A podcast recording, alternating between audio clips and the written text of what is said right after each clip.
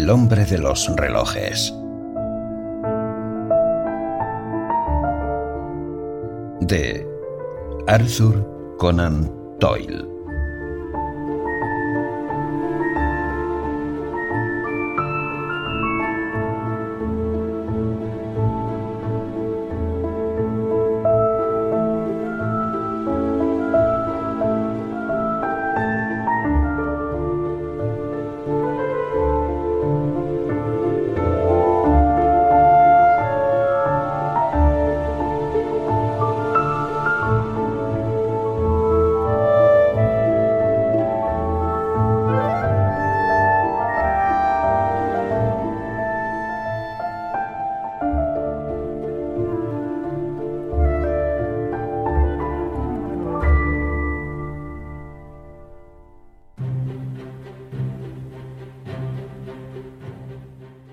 Son muchos los que recuerdan todavía las extraordinarias circunstancias que llenaron muchas columnas de la prensa diaria durante la primavera del año 1892, bajo los titulares de El misterio de Rugby. Como ese hecho ocurrió en un periodo de excepcional falta de emociones, atrajo quizá una atención superior a lo que él se merecía. Aunque tuvo para el público esa mezcla de lo caprichoso y de lo trágico que de tal manera excita la imaginación del pueblo. Sin embargo, el interés decayó cuando después de varias semanas de inútiles investigaciones, se vio que no llegaba a una explicación definitiva de los hechos. Y desde entonces hasta ahora, parece que la tragedia hubiese pasado al negro catálogo de los crímenes inexplicables y sin expiación. Sin embargo, una publicación reciente, de cuya autenticidad no puede dudarse, ha arrojado una luz nueva y brillante sobre el tema. Antes de pasar a exponerla a los lectores, convendría que yo refrescase sus recuerdos acerca de los hechos extraños en que se funda este comentario. Estos hechos, resumidos brevemente, son como sigue.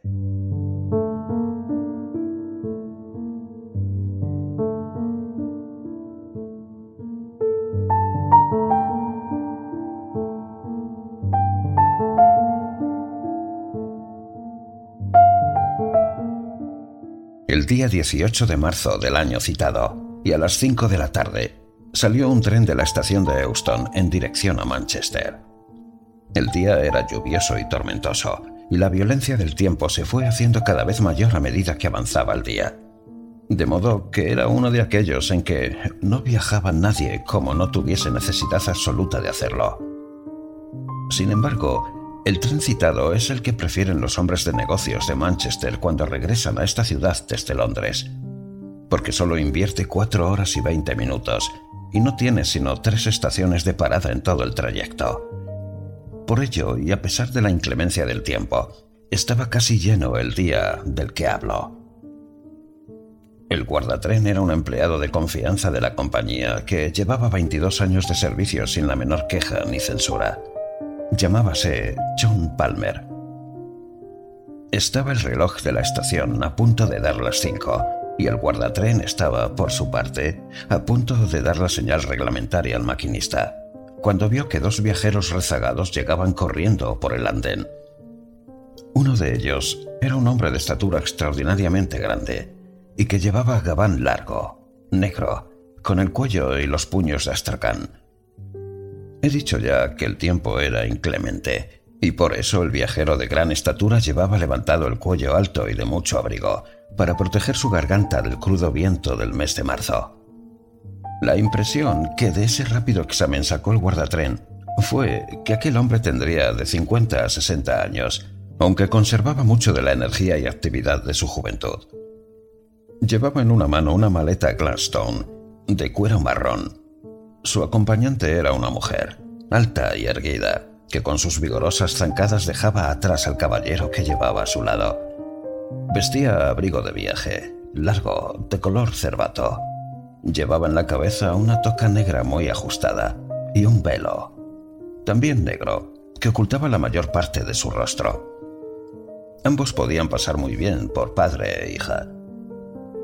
Avanzaron rápidos hacia la cabecera del tren, mirando al interior por las ventanillas, hasta que el guarda, John Palmer, los alcanzó y les dijo, Vamos, señor, dese prisa. El tren está a punto de salir. Primera clase, contestó el hombre.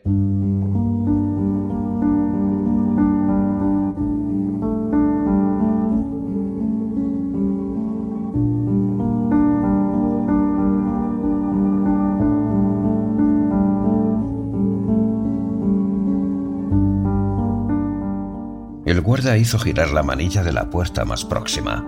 En el departamento cuya portezuela había abierto estaba sentado un hombre pequeño que tenía un cigarro en la boca. Por lo visto, su imagen se quedó bien grabada en la memoria del guarda, porque éste se manifestó posteriormente dispuesto a describir al personaje y a identificarlo.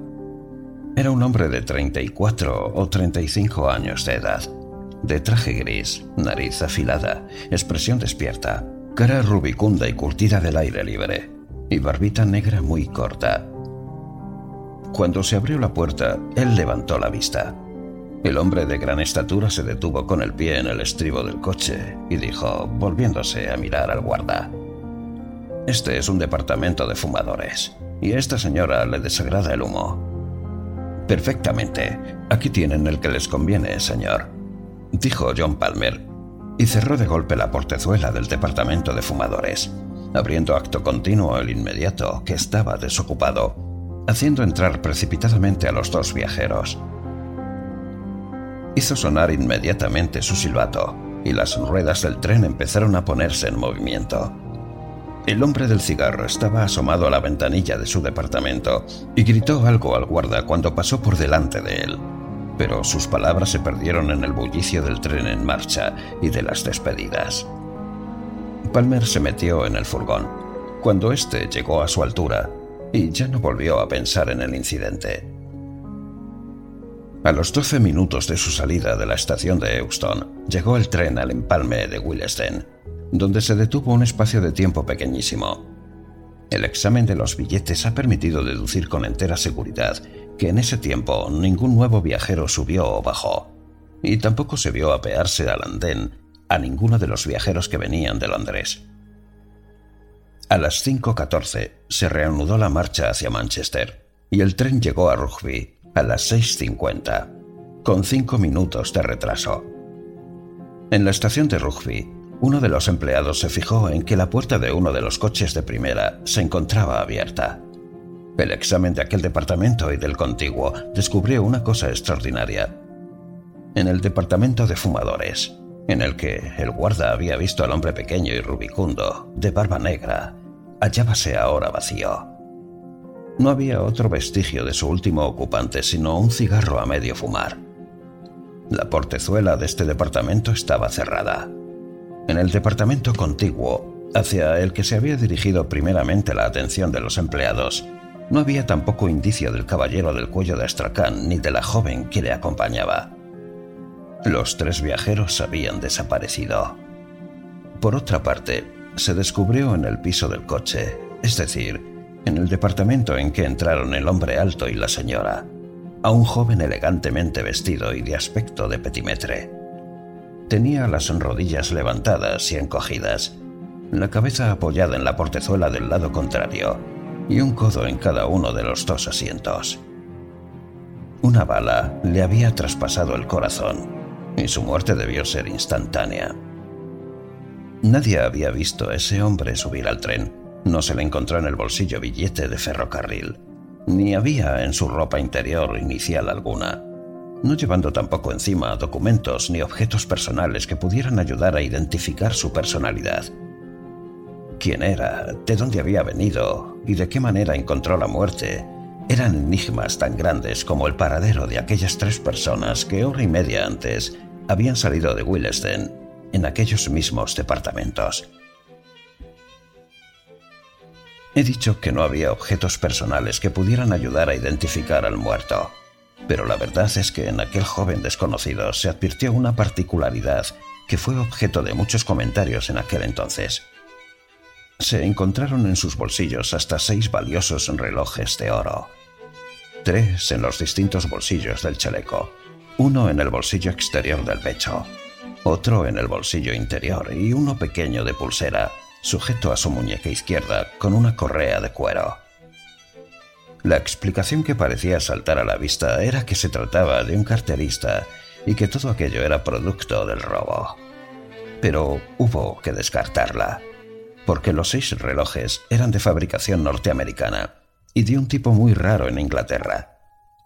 Tres relojes llevaban la marca de la compañía relojera de Rochester. Uno, la de Mason, de Elmira. Otro sin marca, y el pequeño, con muchos adornos y piedras finas, era de Tiffany's, Nueva York. Los demás objetos que se le encontraron en el bolsillo eran un cortaplumas de nácar con sacacorchos, de la marca Rogers, de Sheffield, un espejito redondo, de una pulgada de diámetro, una contraseña de salida de entreacto del Teatro Lyceum, una cajita de plata llena de cerillas Vesta y un estuche de cuero para cigarros que tenía dos de los llamados trompetillas, además de dos libras y catorce chelines en dinero. Era pues evidente que entre los posibles móviles del asesinato no figuraba el robo. He dicho ya que en las ropas interiores de aquel hombre no había inicial alguna. Eran ropas flamantes y tampoco la chaqueta tenía la etiqueta del sastre. El aspecto exterior era de un joven de poca estatura, mejillas imberbes y facciones delicadas. Una de las palas de su dentadura mostraba una corona de oro muy visible.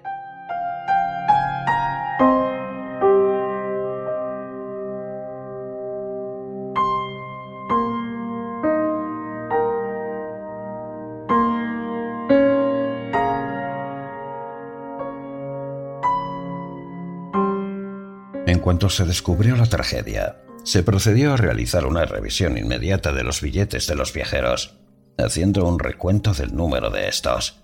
De esa manera se comprobó que únicamente faltaban tres billetes, que eran los que correspondían a los tres viajeros desaparecidos.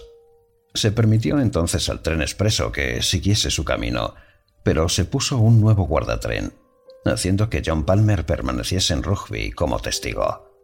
Se desenganchó el coche al que pertenecían los dos departamentos en cuestión y se le desvió a un apartadero. Una vez que llegaron el inspector Bain de Scotland Yard y Mr. Henderson, detective al servicio de la compañía ferroviaria, se realizó una investigación completa de todas las circunstancias del caso. No había duda de que se había cometido un crimen la bala parecía proceder de una pistola o revólver pequeños y había sido disparada desde una distancia no muy grande, aunque no a quemarropa, porque no se observaban chamuscados en las prendas de vestir.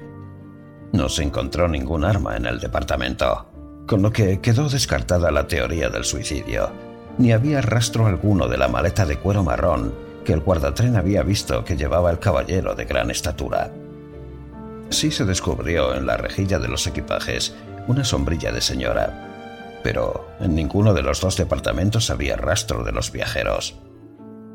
La cuestión de cómo y por qué tres viajeros, de los que uno era una mujer, se decidieron a salir del tren y pudieron hacerlo, y la de cómo subió otro viajero en el trayecto ininterrumpido desde Willesden a Rugby, fue, con independencia del crimen, una de las cosas que despertaron en máximo grado la curiosidad del público y dieron origen a muchísimas cábalas en la prensa londinense. John Palmer, el guarda, pudo hacer algunas declaraciones durante la investigación que arrojaron una pequeña luz en el asunto. Entre Trim y Cheddington existía, según esas declaraciones, un trecho en el que, debido a estarse realizando algunas reparaciones en la línea, el tren había tenido que disminuir la marcha hasta una velocidad que no excedía de las 8 o 10 millas por hora. Era imposible que un hombre, e incluso una mujer muy resuelta, hubiesen abandonado el tren en ese lugar sin sufrir ningún daño grave. Es cierto que había trabajando una cuadrilla de obreros y que estos no habían visto nada.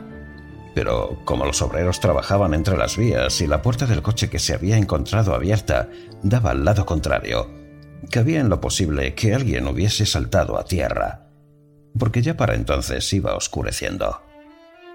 Un talud de mucha pendiente bastaba para ocultar a la vista de los peones al que hubiese saltado del tren.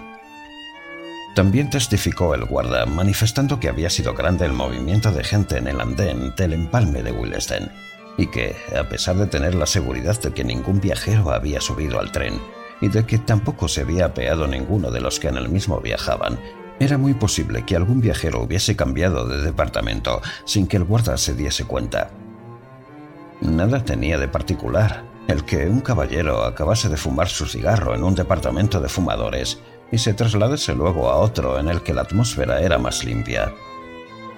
Suponiendo que el hombre de la barbita negra hubiese hecho eso en Willesden, suposición que se veía reforzada por el hallazgo del cigarro a medio fumar en el suelo del departamento.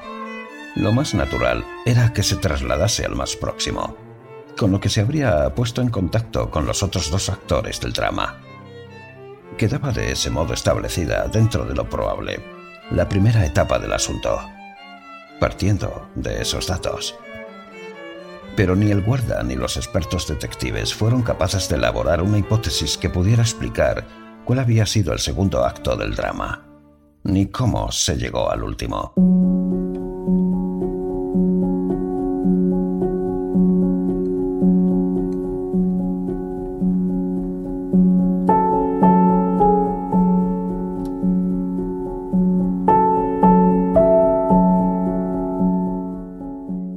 Examen cuidadoso de las vías del ferrocarril entre Willesden y Rugby dio lugar a un descubrimiento que pudiera o no tener relación con la tragedia.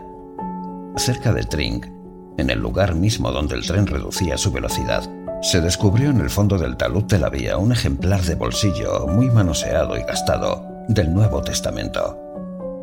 El pie de imprenta era el de la Sociedad Bíblica de Londres y tenía esta inscripción de Juan para Alicia, enero 13, 1856. En la guarda. Debajo estaba escrito lo siguiente. James, julio 4, 1859. Y más abajo todavía. Edward, noviembre 1, 1859. Todo ello escrito del mismo puño y letra fue esa la única pista, si de tal podía calificarse, que encontró la policía. Y el veredicto del juez de investigación fue de asesinato cometido por una o varias personas desconocidas. Tal fue el final nada satisfactorio de aquel caso extraño.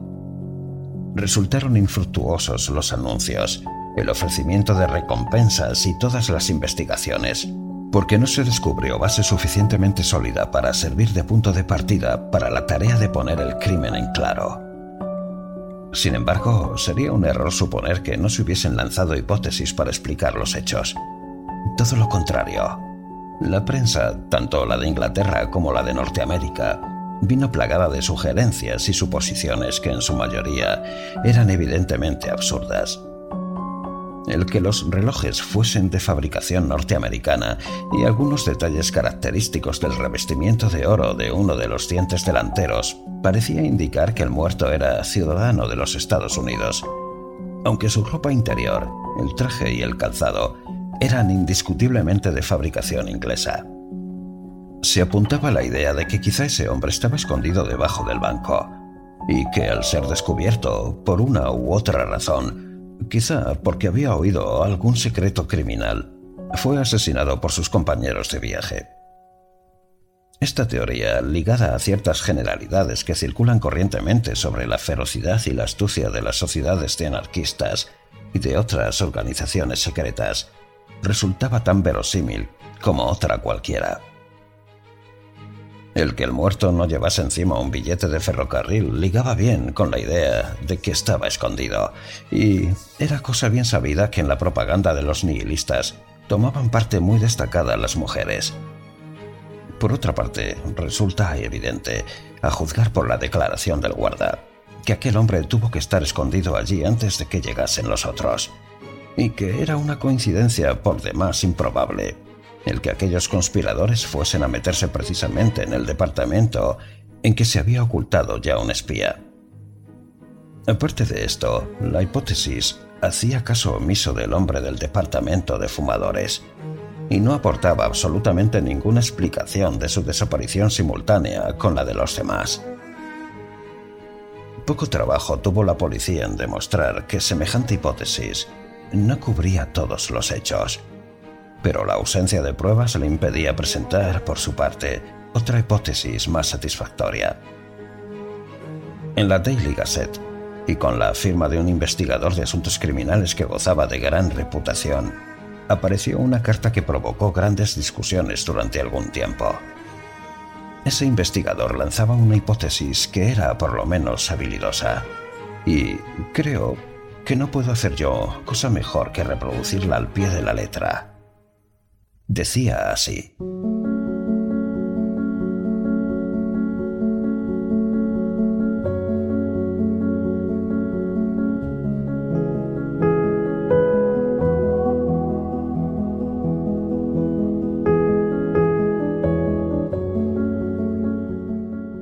Sea la que sea la verdad del caso, no cabe duda de que es el resultado de alguna combinación extraña y fantástica de acontecimientos.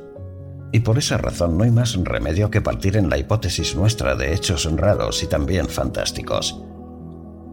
Al no disponer de datos, debemos salirnos del método analítico o científico de investigación, abordando el problema a la manera sintética. En una palabra, en lugar de partir de ciertos hechos conocidos y deducir de ellos lo que ocurrió, debemos construir una explicación guiándonos por la fantasía, a condición de que concuerde con los hechos que ya conocemos. Hecho eso, podremos poner a prueba la obra de nuestra fantasía con los datos nuevos que puedan ir surgiendo. Si todos ellos concuerdan, estaremos según toda probabilidad en la huella exacta y con cada hecho nuevo que descubramos, esa probabilidad aumentará en progresión geométrica hasta llegar a la prueba final y convincente. Pues bien, nadie ha reparado debidamente en un hecho muy notable y sugerente. Por Harrow y King's Langley pasa un tren de los llamados cortos, que de acuerdo con el horario debió alcanzar al expreso más o menos hacia el lugar en que éste disminuyó su velocidad hasta 8 millas por hora debido a las reparaciones que se están haciendo en la línea. De modo, pues, que en ese lugar los dos trenes debían avanzar en la misma dirección y a una velocidad parecida, por vías paralelas. Ahora bien, cualquiera de nosotros sabe que en tales circunstancias, las personas que viajan en un vagón ven con toda claridad a los viajeros que viajan en los coches del otro tren, que quedan enfrente suyo. En Willesden se habían encendido las lámparas del tren expreso, y todos los departamentos del mismo estaban brillantemente alumbrados, siendo por consiguiente muy visibles a cualquier observador de fuera del tren. Pues bien, yo reconstruyo la cadena de sucesos de la manera siguiente. El joven que llevaba tantos relojes viajaba solo en un coche del tren corto. Vamos a suponer que tenía sobre el asiento y junto a él su billete, con sus documentos, guantes y otros objetos. Era probablemente norteamericano y era también probablemente un hombre débil de cerebro. El llevar encima una gran cantidad de joyas constituye uno de los primeros síntomas de algunas monomanías. Estando ese viajero sentado y mirando a los coches del tren expreso que marchaban a igual velocidad que el suyo, debido al estado de la vía, descubrió de pronto algunas personas conocidas suyas dentro del expreso. Supongamos, para la marcha de nuestra hipótesis, que esas personas eran una mujer a la que él amaba y un hombre hacia el que sentía odio, y que a su vez lo odiaba a él.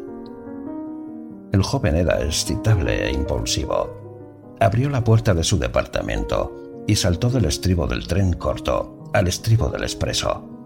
Abrió la correspondiente portezuela y se plantó delante de aquella pareja. La hazaña no es en modo alguno tan peligrosa como parece, si partimos de la suposición de que ambos trenes marchaban a la misma velocidad. Ya tenemos, pues, a nuestro joven, desprovisto de su billete dentro del departamento en el que viajaban el hombre de más edad y la mujer joven. En tal situación no cuesta trabajo imaginarse que se produjo una escena violenta. Quizá la pareja era también de norteamericanos, dando mayor probabilidad a esta suposición el que el hombre llevase encima una arma, hecho que se sale de lo corriente en Inglaterra. Si nuestra hipótesis de la monomanía incipiente es correcta, resulta verosímil que el hombre agrediese al otro, En esta pelea, el hombre de más edad disparó contra el intruso y luego huyó, haciéndose acompañar de la mujer joven. Supongamos que todo esto ocurrió rapidísimamente y que el tren marchaba todavía a una velocidad tan pequeña que no resultaba difícil abandonarlo. Es perfectamente factible el que una mujer se apee de un tren en marcha a 8 millas por hora. La verdad es que nos consta que esa mujer se apeó tal como digo. Nos queda ahora por encajar dentro de la hipótesis al hombre que viajaba en el departamento de fumadores. Si damos por supuesto que nuestra manera de reconstruir la tragedia hasta llegar a este punto ha sido correcta, no encontraremos en el hombre en cuestión nada que nos obligue a rectificar. Según mi hipótesis, ese hombre vio cómo el joven saltaba de un tren a otro, cómo abría la portezuela, escuchó el disparo de la pistola, vio cómo los dos fugitivos saltaban del tren a la vía, comprendió que se había cometido un asesinato y saltó a tierra para perseguir a los criminales. El que nada se haya vuelto a saber de ese hombre pudo resultar muerto en esa persecución o, lo que es más probable, le hicieron comprender que no había en el caso razón alguna para su entrometimiento. Es un detalle que hoy por hoy no disponemos de elementos para explicar. Reconozco que tropezamos en mi hipótesis con algunas dificultades. A primera vista, quizá parezca imposible que en un momento como aquel huyese el asesino cargado con una maleta de cuero marrón. A eso contestó que él sabía perfectamente que el descubrimiento de la maleta conduciría a su identificación. Le era indispensable, pues, cargar con ella. Mi teoría se sostiene o se viene abajo sobre un único detalle, y yo pido a la compañía del ferrocarril que realice una investigación rigurosa sobre si en el tren corto de Harrow y Kings Langley, que circuló el día 18 de marzo, quedó sin recoger un billete de ferrocarril. Si se encontrase ese billete, quedaba con ello demostrada la realidad de mi hipótesis. Si no se recogió, seguiría esta siendo posiblemente correcta, porque cabe perfectamente que el viajero no llevase billete o que éste se perdió.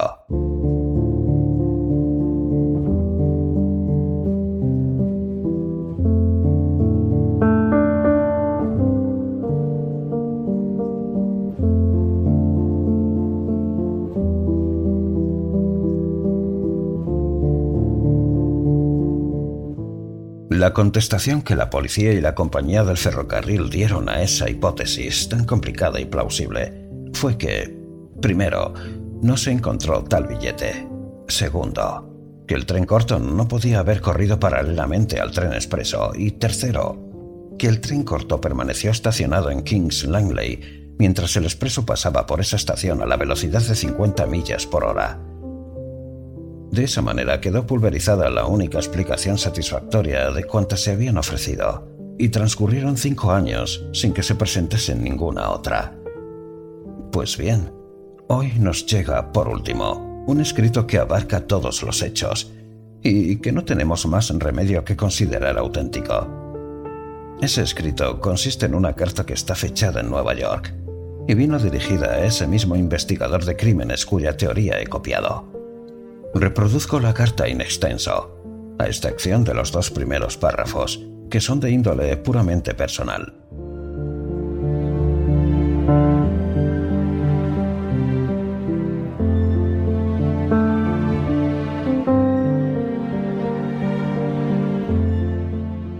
Sabrá usted perdonarme el que no me muestre muy generoso en citar nombres, aunque es cierto que hoy existen menos razones para ello que hace cinco años porque entonces vivía mi madre. Prefiero, a pesar de todo, borrar hasta donde pueda toda huella que pudiera descubrirnos. Sin embargo, usted se merece una explicación, porque a pesar de que su hipótesis era equivocada, no por eso resultaba menos hábil e ingeniosa. Para que usted pueda comprenderlo todo, necesitaré retroceder un poco. Mi familia procedía de Berkshire, Inglaterra, y emigró a los Estados Unidos en los primeros años de la década del 50. Se establecieron en Rochester, estado de Nueva York, donde mi padre llegó a tener un gran almacén de ferretería. El matrimonio tuvo únicamente dos hijos, yo, que me llamo James, y mi hermano Edward. Yo le llevaba 10 años a mi hermano, y después del fallecimiento de mi madre, esa condición de hermano mayor me hizo ser, para Edward, algo así como un padre. Era mi hermano un muchacho inteligente y lleno de vivacidad, además de ser uno de los hombres más bellos que han podido existir. Pero hubo siempre en él un punto débil. Y ese punto débil, lo mismo que el moho en el queso, fue extendiéndose y extendiéndose, sin que hubiese manera de impedirlo. Nuestra madre lo veía con la misma claridad que yo, pero siguió echándolo a perder a fuerza de mimos, porque lo acostumbró a que no se le negase nada. Yo hice todo cuanto me fue posible para evitar que se desmandase, y él me cobró odio por las molestias que yo me tomaba. Llegó un momento en que se lanzó por su camino sin que pudiera impedírselo nada de cuanto nosotros hicimos. Se trasladó a Nueva York y marchó rápidamente de mal en peor. Empezó como disoluto y luego se hizo criminal. Al cabo de un par de años, era uno de los jóvenes maleantes más destacados de aquella ciudad. Trabó amistad con McCoy, el corrión, al que nadie igualaba en su profesión de gancho de chirlata, cazador de tontos y granuja en toda la extensión de la palabra. Ambos se dedicaron a fulleros, alojándose en algunos de los mejores hoteles de Nueva York. Mi hermano era un actor excelente, Habría llegado lejos en el teatro si hubiese querido vivir honradamente. Y representaba cualquier papel que conviniese a las finalidades que perseguía McCoy. El gorrión. Lo mismo el de un joven aristócrata inglés que el de un palurdo simplón del oeste. O que el de un estudiante universitario de los últimos cursos. Un buen día se disfrazó de muchacha y lo hizo tan a la perfección que resultó inapreciable como Cimbel acabando por adoptar ese papel como el de mayor éxito y preferencia. Estaban entendidos con los políticos de la Tamani y con la policía, de manera que parecían tener campo libre. Eso ocurría en tiempos anteriores al nombramiento de la comisión del ex-show, cuando, con aquellas complicidades, era posible hacer casi todo lo que a uno le viniese en gana. Nada habría sido capaz de interrumpir su carrera, si se hubiesen limitado a operar con los naipes y dentro de Nueva York.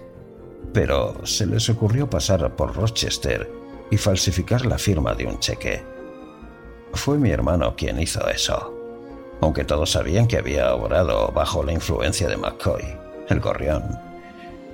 Yo compré aquel cheque, que me costó una bonita cantidad. Fui luego en busca de mi hermano, lo puse ante sus ojos encima de la mesa y le juré que si no desaparecía del país, lo haría perseguir por la justicia. Al principio se limitó a echarse a reír y me contestó que si yo hacía eso, mataría del disgusto a mi madre, y él estaba bien seguro de que yo no era capaz de semejante cosa.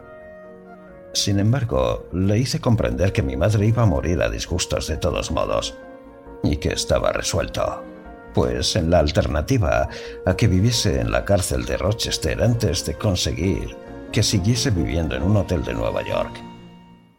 Por último, se resignó y me prometió de una manera solemne que rompería todo trato con McCoy, el gorrión, que embarcaría para Europa y que se dedicaría a cualquier oficio honrado en que yo le ayudase a establecerse. Me fui con él inmediatamente a visitar a un antiguo amigo de nuestra familia, Joe Wilson, exportador de relojes norteamericanos de bolsillo y de pared, y conseguí que nombrase a Edward agente suyo en Londres, con un pequeño sueldo y una comisión del 15% sobre todos los negocios que se hiciesen. El aspecto y las maneras de mi hermano impresionaron tan favorablemente al anciano en la primera entrevista que no había transcurrido una semana cuando se ponía en viaje para Londres con una maleta llena de muestras. Yo creí que mi hermano se había asustado verdaderamente con el asunto del cheque y que había alguna posibilidad de que se asentase trabajando con honradez. Mi madre había hablado con Edward y sus palabras debieron tocarle el corazón, porque siempre había sido para Edward la mejor de las madres, a pesar de que él había sido para ella el mayor dolor de su vida. Pero yo sabía que el tal McCoy, el gorrión, ejercía una gran influencia sobre Edward, de manera que mi única probabilidad de hacer que mi hermano siguiese por el camino derecho estribaba en romper la relación entre ellos. Yo tenía un amigo en el cuerpo de detectives de Nueva York e hice que mantuviese vigilancia sobre McCoy.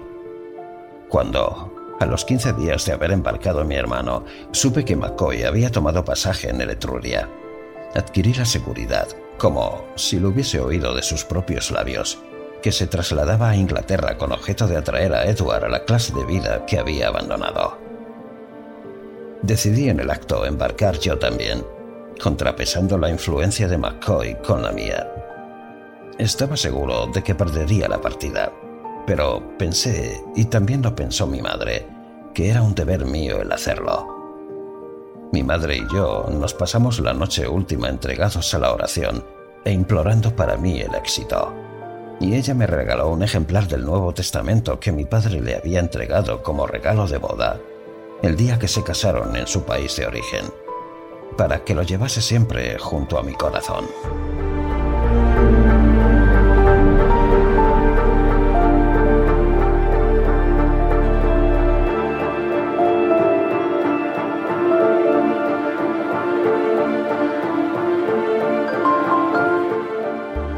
Viajé en el mismo barco que McCoy y tuve, por lo menos, la satisfacción de estropearle sus combinaciones ventajistas durante el viaje. La primera noche después de nuestra salida de puerto, entré en el salón de fumar y me lo encontré encabezando una mesa de juego, rodeado de una docena de jóvenes que marchaban a Europa con la bolsa llena y el cráneo vacío. McCoy se preparaba para hacer su cosecha, que habría resultado magnífica. Pero yo di la vuelta a la tortilla diciendo, Caballeros, ¿saben ustedes con quién están jugando? ¿Y eso qué le importa a usted? Usted cuídese de sus propios negocios, me contestó lanzando un taco. Pero uno de aquellos palominos me preguntó, ¿quién es de todos modos? McCoy, el gorrión, y el fullero más conocido de los Estados Unidos. Se puso en pie de un salto blandiendo una botella, pero se acordó de que aquel barco estaba bajo la bandera de la caduca y vieja Inglaterra, donde reinan la ley y el orden, y donde los políticos de Tamani no ejercen la menor influencia. Las agresiones y el asesinato conducen a la cárcel y a la horca, y cuando se navega dentro de un transatlántico, no hay modo de huir por una puerta secreta. Presente pruebas de lo que ha dicho usted, gritó. Claro que sí, le contesté. Con solo que usted se remangue el brazo derecho hasta el hombro, habré demostrado que digo la verdad, o me tragaré mis palabras. Se puso lívido y no dijo esta boca es mía. Yo estaba algo enterado de sus mañas y sabía que una parte del mecanismo empleado por él y por todos los fulleros de su clase se compone de un elástico que les cubre el antebrazo y que tiene una especie de pinza en el arranque de la muñeca. Gracias a esa especie de sujetador elástico, pueden esconder las cartas que no desean sustituyéndolas por otras que tienen en el escondite. Di por supuesto que McCoy llevaría el mecanismo en cuestión, y acerté. Me llenó de maldiciones, se deslizó fuera del salón y apenas si se dejó ver más durante el viaje. Por una vez, al menos, le había ganado la baza a Mr. McCoy, el gorrión. Pero no tardó en conseguir el desquite, porque siempre que se trató de ejercer influencia sobre mi hermano, la de McCoy fue superior a la mía. Edward vivió honradamente en Londres durante las primeras pocas semanas y había llevado a cabo algunos negocios con sus relojes norteamericanos pero aquel granuja volvió a cruzarse en su camino.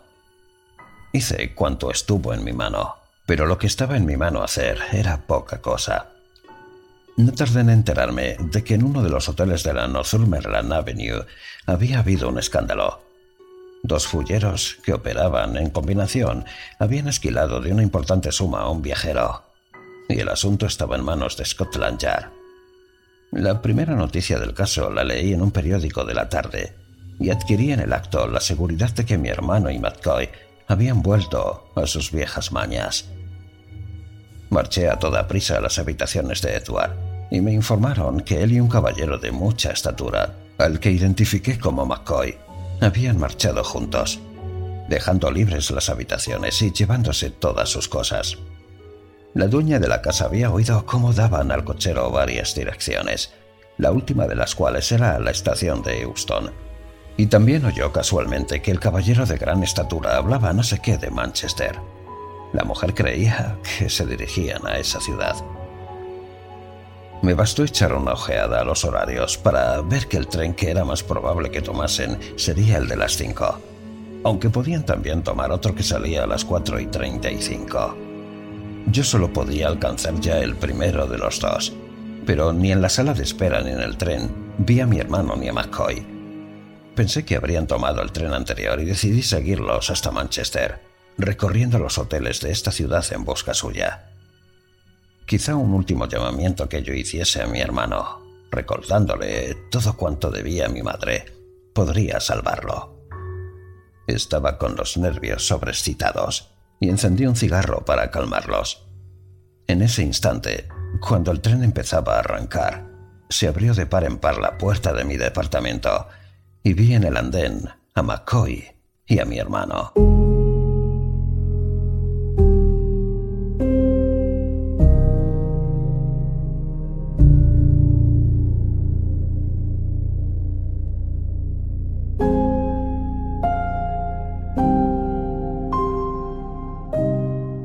Los dos estaban disfrazados y tenían sus buenas razones para estarlo, sabiendo que los perseguía la policía de Londres. McCoy llevaba levantado un gran cuello de astracán, de manera que únicamente se le veían los ojos y la nariz. Mi hermano vestía de mujer y llevaba echado sobre la cara un velo negro, a pesar de lo cual yo no me engañé ni un solo instante, ni me habría engañado aunque no hubiese sabido que se vestía con frecuencia con esa clase de ropas. Me puse en pie como movido por un resorte, y entonces McCoy me conoció. Dijo algunas palabras, el guarda cerró la puerta de golpe y les abrió la del departamento contiguo. Traté de que el guarda no diese todavía la salida al tren, pero era ya demasiado tarde porque las ruedas habían empezado a girar. Cuando el tren se detuvo en Willesden, cambié rápidamente de departamento. Según parece, nadie se fijó en ello lo cual nada tiene de sorprendente ya que el andén estaba concurridísimo. Claro está que McCoy me esperaba y que había aprovechado el trayecto entre Euston y Willesden para prevenir contra mí a mi hermano y endurecer el corazón de este. Eso es al menos lo que yo supongo, porque jamás encontré a Edward tan empedernido ni tan irreductible. Lo intenté todo. Le hice ver que acabaría en una prisión inglesa, le pinté vivamente el dolor de su madre cuando yo regresase y le diese la noticia. Dije todo cuanto se me ocurrió para tocarle el corazón, pero fue inútil. Permanecía en un asiento con una mueca de burla en su bello rostro, y McCoy, el gorrión, me lanzaba de vez en cuando frases de desafío o daba ánimos a mi hermano para que se mantuviese firme en sus propósitos. ¿Por qué no abre usted una escuela catequista dominical? me decía, y agregaba inmediatamente dirigiéndose a Edward. Tu hermano cree que eres un hombre sin voluntad, que eres el bebé de otros tiempos y que puede manejarte a su gusto. Hasta ahora no había descubierto que eres tan hombre como él. Una de las veces que se expresó de esa manera, yo ya no pude más, y empecé a hablarle con acritud. Habíamos salido de Willesden, como usted comprenderá, porque el tiempo iba pasando. Me dejé llevar por el genio y mostré por primera vez a mi hermano la parte ruda de mi carácter. Quizá hubiese sido mejor que se lo hubiese mostrado antes y con mayor frecuencia. Le dije, pues, un hombre. Vaya, me gusta oírlo de boca de tu amigo, porque nadie lo sospecharía viéndote con esas ropas de señorita directora de un internado de muchachas. Creo que no hay en toda Inglaterra una persona de aspecto más despreciable que el tuyo, con ese delantal de niña que llevas puesto. Al oír aquello se puso colorado, porque era un vanidoso y tenía miedo al ridículo. Esto no es un delantal, sino un abrigo de viaje, me contestó quitándoselo. Era preciso despistar a la policía y no me quedaba otro recurso. Se quitó la toca y el velo y lo metió en su maleta marrón. En todo caso, no lo necesito hasta que pase por aquí el guardatren. Ni entonces tampoco necesitarás esas prendas, exclamé yo, y agarrando la maleta tomé impulso y la tiré por la ventanilla. Y ahora, mientras yo pueda evitarlo, ya no volverás a vestir de mujer. Y si ese disfraz es lo único que puede salvarte de ir a presidio, entonces prepárate a estar encerrado. Esa era la manera de dominar a mi hermano. Me di cuenta en el acto de mi ventajosa situación. Su temperamento muelle cedía con mucha mayor facilidad al tratarlo rudo que a las súplicas. Me enrojeció de vergüenza y se le cuajaron los ojos de lágrimas. Pero también McCoy se dio cuenta de mi ventaja y tomó la determinación de impedirme que siguiese adelante. Por eso me gritó, Es mi camarada y no permitiré que le insultes. Es mi hermano y no permitiré que lo lleves a la ruina, le contesté yo. Me está pareciendo que el medio mejor para mantenerlo apartado de ti será el que pases algún tiempo en la cárcel. Y lo vas a pasar, como yo pueda conseguirlo. ¿Qué? ¿Te vas a chivar? gritó, y sacó instantáneamente el revólver del bolsillo. Salté para sujetarle la mano, pero vi que llegaba tarde y me hice a un lado con un respingo. Él hizo fuego en ese mismo instante, y la bala disparada contra mí atravesó el corazón de mi desdichado hermano. Cayó al suelo al instante.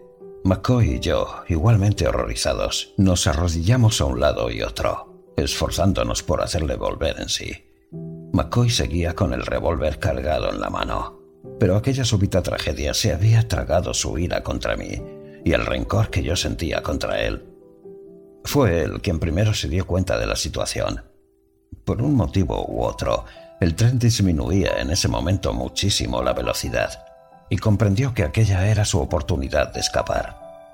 Abrió instantáneamente la portezuela, pero yo actué con tanta rapidez como él. Salté encima y los dos caímos juntos desde el estribo y rodamos abrazados por el talud abajo. Al llegar al fondo me golpeé la cabeza contra una piedra y perdí el conocimiento. Al recobrarlo me encontré tendido entre unos arbustos, no lejos de la vía del ferrocarril y alguien me humedecía la cabeza con un pañuelo empapado en agua. Era McCoy, el gorrión, y me dijo, no tuve valor para abandonarlo. No quería manchar mis manos con la sangre de ustedes dos en un mismo día. Usted amaba seguramente a su hermano, pero no le amaba ni una centésima más que yo. Aunque diga usted que le demostré ese amor de una manera muy rara. De todos modos, el mundo tiene muy poco interés para mí después de que él ha muerto. Y me importa un comino el que usted me entregue o no me entregue al verdugo. Se había torcido el tobillo al caer, de modo que nos encontrábamos él, inutilizado para caminar, y yo con la cabeza dolorida. Hablamos y hablamos, y mi rencor fue gradualmente suavizándose hasta convertirse en algo parecido a simpatía qué se adelantaba con vengar la muerte de mi hermano en un hombre al que esa muerte le dolía tanto como a mí. Además, conforme se me fue aclarando la cabeza, empecé a comprender que cualquier cosa que yo hiciese contra McCoy caería de rechazo sobre mí y sobre mi madre. ¿Cómo podíamos dejarlo convicto de su crimen sin publicar a los cuatro vientos la vida de mi hermano? Es decir, lo que por encima de todo queríamos evitar. Teníamos nosotros tanto interés como él en echar tierra sobre el asunto. Pasé, pues, de ser el vengador de un crimen al papel de conspirador en contra de la justicia. El sitio en que nos encontrábamos era uno de esos cotos de faisanes que tanto abundan en Inglaterra. Y cuando empezamos a buscar el camino de salida, yo me encontré cambiando impresiones con el asesino de mi hermano acerca de la manera que tendríamos para que no se hablase del asunto.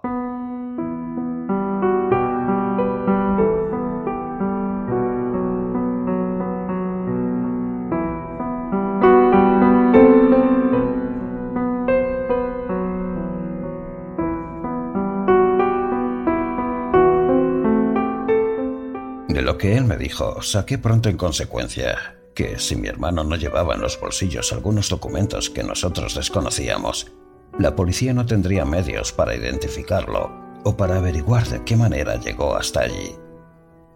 El billete del ferrocarril lo tenía McCoy en su bolsillo, lo mismo que el resguardo del equipaje que habían dejado en la consigna.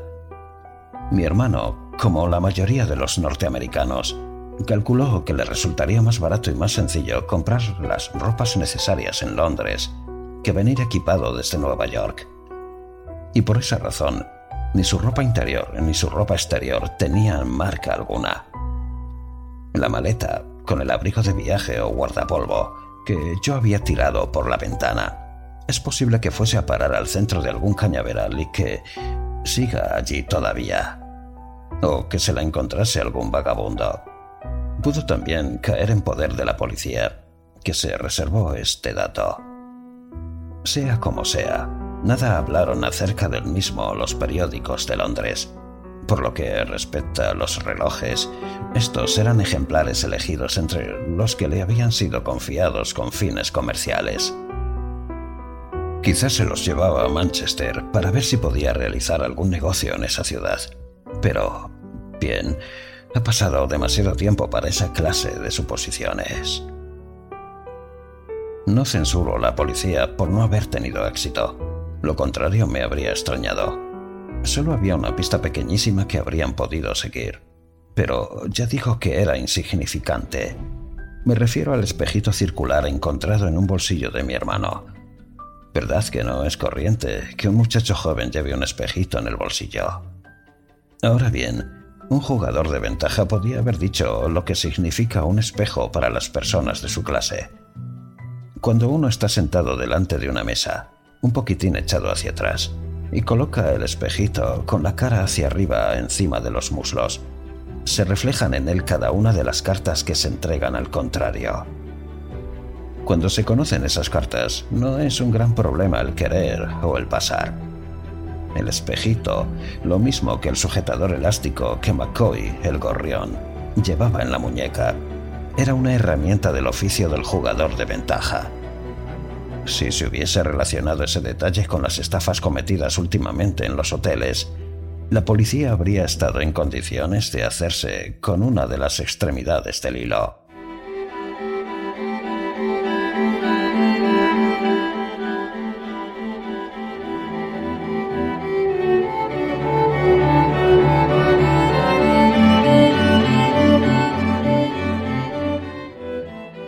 No creo que me quede mucho más por explicar. Aquella noche nos presentamos en una aldea que se llama Amershan, como si fuéramos dos caballeros que hacían una gira a pie, y después marchamos calladamente a Londres, desde donde McCoy se dirigió a El Cairo, y yo regresé a Nueva York. Mi madre falleció seis meses después, y yo tengo la satisfacción de decir que ignoró siempre lo ocurrido Vivió con la ilusión de que Edward se ganaba honradamente la vida en Londres, y yo no tuve valor para decirle la verdad. Es cierto que no la escribía nunca, pero como jamás escribió desde que salió de casa, no había en ello nada extraño. Fue el nombre de Edward la última palabra que pronunciaron los labios de mi madre. Hay algo todavía que yo quisiera pedirle, señor, y lo consideraría como una recompensa amable por todas estas aclaraciones, si es que usted puede hacerlo. Usted se acordará del libro del Nuevo Testamento que se encontró al pie del talud. Yo lo llevaba siempre en un bolsillo interior, y con seguridad que lo perdí al caer.